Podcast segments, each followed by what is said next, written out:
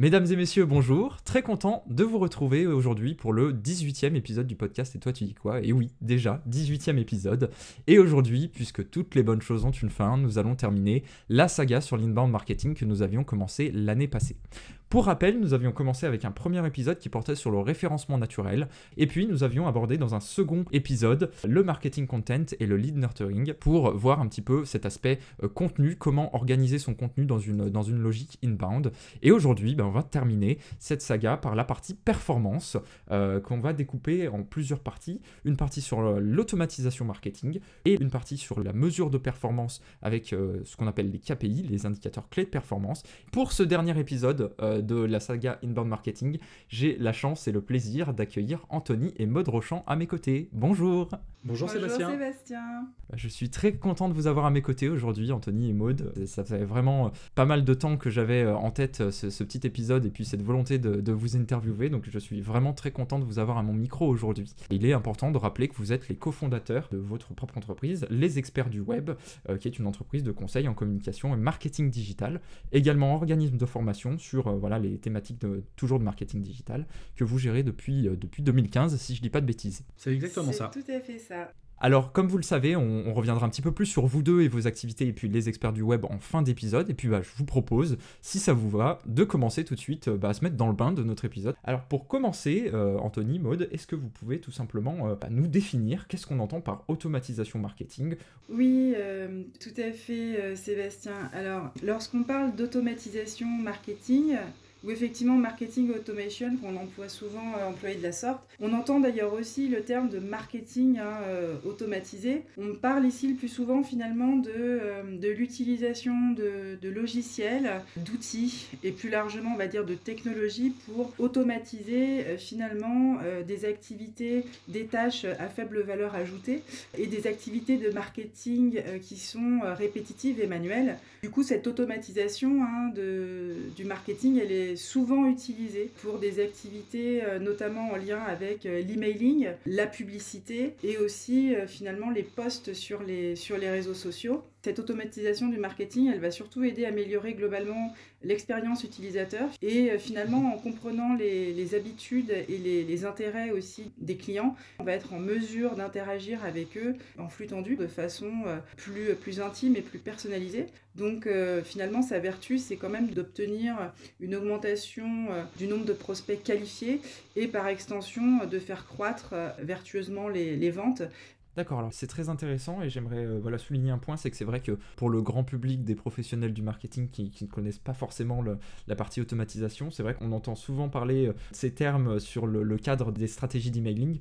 Et donc euh, voilà, vous avez un petit peu répondu à la question que je souhaitais vous poser concernant est-ce que l'emailing c'est vraiment la seule partie qui peut être automatisée? Le début de réponse c'est non, puisqu'effectivement il y a aussi la possibilité d'automatiser sur la publicité, entre autres. mais est-ce que voilà, vous, vous auriez d'autres exemples de leviers marketing qui peuvent être automatisés? Alors, en fait, on peut appliquer cela à l'email marketing. Effectivement, euh, le marketing de contenu, donc le content marketing aussi, sur blog et sur euh, site, on a des tâches qui peuvent être euh, rationalisés justement grâce au, marketing automation. Ça va comprendre bah, notamment euh, l'optimisation des moteurs de recherche, donc le, SEO, l'analyse aussi de l'audience et aussi tout ce qui va être vérification aussi de, de, plagiat, c'est-à-dire de, duplication de contenu. Donc en fait, lorsque le timing euh, nécessaire à l'exécution en fait de ces tâches est réduit, on le réduit au minimum, eh bien, on pourra consacrer un peu plus de temps justement à des, tâches, on va dire, à plus forte valeur ajoutée, la rédaction de contenu, une efficacité donc dans la, rédaction du contenu. On a aussi euh, les outils d'automatisation de contenu donc qui vont rentrer ici dans la danse, qui vont euh, utiliser donc l'intelligence artificielle, qui vont utiliser le NLP, hein, donc le, traitement du langage naturel aussi, ce qui va permettre de générer du contenu, euh, du contenu statique, de générer des contenus, des textes qui vont euh, permettre de gagner en popularité. Par exemple, on a ces outils qui vont utiliser des, des, robots pour euh, rédiger des pages de renvoi, notamment de, sites web, des articles de blog, ou encore ça peut être aussi des accroches sur, euh, sur les réseaux, sur les médias sociaux. Ça va alimenter un, programme de, ML, de machine learning, avec notamment des, des mots-clés qui vont pouvoir utiliser pour analyser, apprendre justement des articles qui traitent de sujets similaires. Alors effectivement, bah là on voit bien que c'est bien plus complet que simplement automatiser des stratégies d'emailing. et ça c'est bah, super intéressant. Hein. Et puis bah, là j'aimerais aller aussi appuyer le propos par une étude de Venture Arbor qui date, bon, qui date un petit peu, hein, qui date de 2017, mais euh, qui faisait état des lieux que en fait le gain de temps c'était le principal avantage que les professionnels du marketing ressortaient de l'automatisation marketing. Quels sont les autres avantages de mettre en place ce type de processus? Euh, effectivement, comme vous l'avez souligné, le gain de temps, euh, c'est vraiment un, avantage précieux. Il n'y en a pas qu'un, mais de celui-ci, euh, effectivement, découlent de nombreux autres avantages, puisque au-delà de nourrir finalement de façon en toute autonomie, finalement aussi la réflexion de, de prospects, on va pouvoir développer euh, plus largement euh, les relations avec eux à toutes les étapes de l'entonnoir de vente et on va pouvoir leur proposer aussi un contenu qui va être euh, en lien avec effectivement leur comportement, leurs intérêts. donc ici, ce qui va être intéressant à considérer également, c'est que eh bien, le gros gros avantage, ça va être qu'on va avoir une interaction humaine qui finalement peut être intégrée différemment au process d'ensemble et à la dynamique puisque euh, on a un système intelligent qui euh, ici bah, est géré, euh, est géré online pour engager les prospects et les faire progresser. Mais du coup, on n'est pas voilà, dans le ou ou. L'automatisation, elle va permettre de vraiment travailler sur la qualité de la relation, sur la qualité des, des contenus qui vont être proposés par ailleurs. Et ici, un autre élément voilà, qu'on soulignera jamais assez, c'est aussi l'importance des données utilisateurs puisque finalement, avec euh, les données, euh, les analytics, euh, comme on les appelle, qu'on peut récolter, sur la mise en place justement de ce type de choses, on va pouvoir éclairer aussi la, stratégie à mener en flux tendu.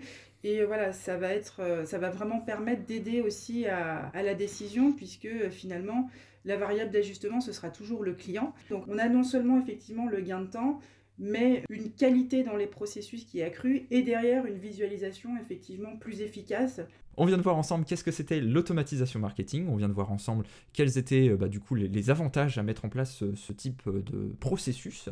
Passons désormais à la partie euh, retour sur investissement. Alors voilà, pour donner un petit peu plus de contexte là aussi à nos auditeurs ou nos auditrices, le ROI ou retour sur investissement, c'est euh, un mine de rien un indicateur comme un autre, mais un indicateur qui est basé sur la performance commerciale réellement, qui permet tout simplement de voir si les campagnes digitales, qu'elles soient publicitaires ou non, sont rentables ou pas. Pour donner un exemple concret, là je, prends un chiffre qui nous est communiqué par le syndicat national de la publicité télévisée. Le ROI moyen d'un investissement télévisé, c'est 5,2. C'est-à-dire que pour 1 euro investi, 5,2 euros sont générés par ce levier. Alors Anthony, Mode, la notion de KPI, donc d'indicateur clé de performance, est fondamentalement liée quelque part à cette question de retour sur investissement. Est-ce que vous pouvez nous expliquer les différents types d'indicateurs de, clés qui existent pour voilà, tout simplement euh, euh, mesurer les performances des campagnes marketing? Oui, tout à fait. Alors les KPI ou indicateurs clés de performance, parce qu'effectivement euh, KPI pour Key Performance Indicator en anglais, effectivement, dans la stratégie marketing, ils sont très nombreux et ils ne sont pas forcément tous considérés, euh, bien sûr, euh, dans le même temps, puisque euh, ici, eh bien, ça dépendra bien évidemment de l'articulation de la stratégie qui est à l'œuvre. Et encore une fois, pour faire écho à ce qu'Anthony évoquait précédemment, ces KPI qui vont être suivis, ce sera finalement les objectifs, encore une fois, préalablement définis, qui vont permettre de finalement de faire émerger l'axe qu'on va, voilà, qu'on va y porter ici. Et en règle générale, en fonction de chaque levier, on va se concentrer sur deux ou trois KPI, euh, on va dire, prioritaires, et puis euh, deux ou trois autres euh, secondaires. Pour du ROI marketing, on va avoir globalement des préoccupations effectivement comme optimiser la performance euh, globale du marketing pour attirer des, nouveaux prospects aux clients. Et ici, eh bien, euh, l'idée c'est d'affecter le budget marketing euh, adéquat jusqu'au moment précis, hein, d'ailleurs, notamment pour tout ce qui a trait au marketing en temps réel, sur les canaux les plus performants. Donc voilà, ici l'idée c'est de, de stimuler la croissance des ventes en travaillant plus efficacement avec l'équipe de vente via justement l'identification, encore une fois, et le monitoring de ces, de ces KPI. Du coup, selon les objectifs, on va se concentrer par exemple Concernant les réseaux sociaux, eh bien, euh, un KPI essentiel, ça va être le taux d'engagement, par exemple, ou est hein, le sentiment généré par les posts pour justement ajuster euh, la typologie euh, des messages. Donc voilà, en fonction des leviers, on va effectivement adapter le suivi de deux ou trois KPI principaux. Eh bien super, on va passer à la dernière partie de ce podcast. C'est passé très vite aujourd'hui. Anthony, Maude, vous êtes donc, comme je le disais en début d'épisode, les cofondateurs de Les Experts du Web, LEW, qui est donc agence de conseil en communication et marketing digital, également organisme de formation. Vous êtes également tous les deux co-créateurs de plusieurs blogs et podcasts autour de l'entrepreneuriat et du digital. Et il est intéressant aussi de, de, bah, souligner que vous avez euh, également cofondé le réseau professionnel Meeting Network à Lyon et à Paris. Euh, vous êtes également intervenant sur différentes thématiques de marketing digital auprès de différentes écoles. Mais c'est pas fini. Anthony, de votre côté, vous êtes régulièrement cité comme étant un top influencer professionnel sur la partie création de contenu et marketing digital. Vous êtes également auteur auprès de Scoopit France, SIM Rush France ou encore Ivancy, euh, rien que ça.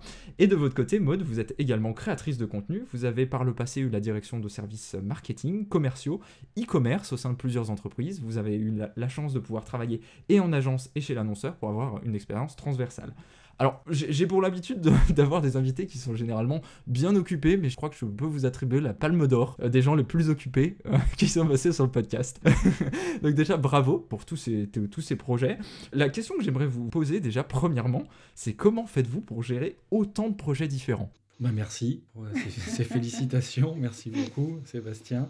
On, va dire qu'on essaye de prioriser, euh, on priorise, on apprend aussi de plus en plus à, dire non sur euh, certaines sollicitations, on va dire qui ne seraient pas notre, euh, dans nos objectifs. Et puis bah aussi, on prend, on prend le temps de planifier pour essayer de ne plus perdre de temps à se questionner sur ce qu'on a à faire. Donc c'est l'organisation ici qui est, vraiment, qui est vraiment hyper importante justement pour pas se perdre et puis pour, pour arriver à avancer sur ces différents projets. Parce que c'est vrai qu'on on les, on les multiplie à la casquette création de contenu en tant que tel, effectivement. On a la casquette bah, formation, puisqu'on crée des contenus pédagogiques, on les délivre aussi, euh, on a le média, les podcasts, etc. Donc c'est une affaire de, priorisation, on va dire. Est-ce que vous pouvez nous communiquer quelques actualités sur, sur, vos, différents, euh, sur vos différentes activités? Euh, Oui, oui, tout à fait, nous, nous pouvons.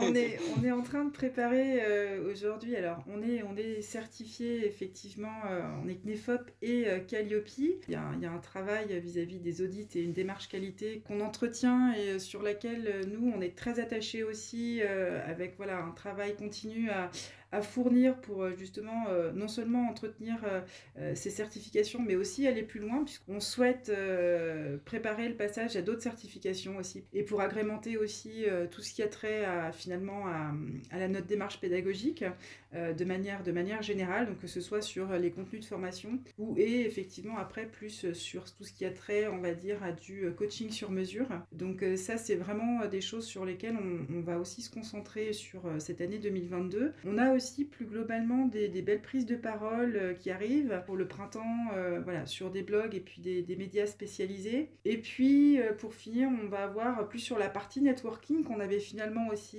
sur laquelle on avait un petit peu levé le pied aussi avec la crise sanitaire, il faut bien le dire. On espère reprendre l'organisation de nos after-work et de nos matinales d'ici le printemps. Donc ça, c'est, c'est aussi dans les tuyaux. Donc voilà, on va dire plus globalement ce qui a trait à nos, à nos actualités. Et eh bah super, en tout cas voilà pour nos auditrices et nos auditeurs, euh, vous retrouverez bien évidemment euh, sur nos publications LinkedIn et euh, sur la description de l'épisode le lien vers le site web des experts du web. On mettra également voilà les profils LinkedIn d'Anthony et Maude si jamais vous souhaitez voilà vous connecter et rentrer en contact avec nos invités du jour. Et puis bah il me reste plus qu'à tout simplement vous remercier encore une fois Anthony et Maude d'avoir accepté mon invitation. Je suis très très content d'avoir pu échanger avec vous aujourd'hui sur un chouette épisode. Donc vraiment merci beaucoup. Et eh bien, il nous reste plus tout simplement eh ben, qu'à nous dire au revoir. On se retrouve très très vite pour un prochain épisode. Et puis, bah, d'ici là, portez-vous bien. On se dit rendez-vous pour l'épisode 19. Ciao, ciao!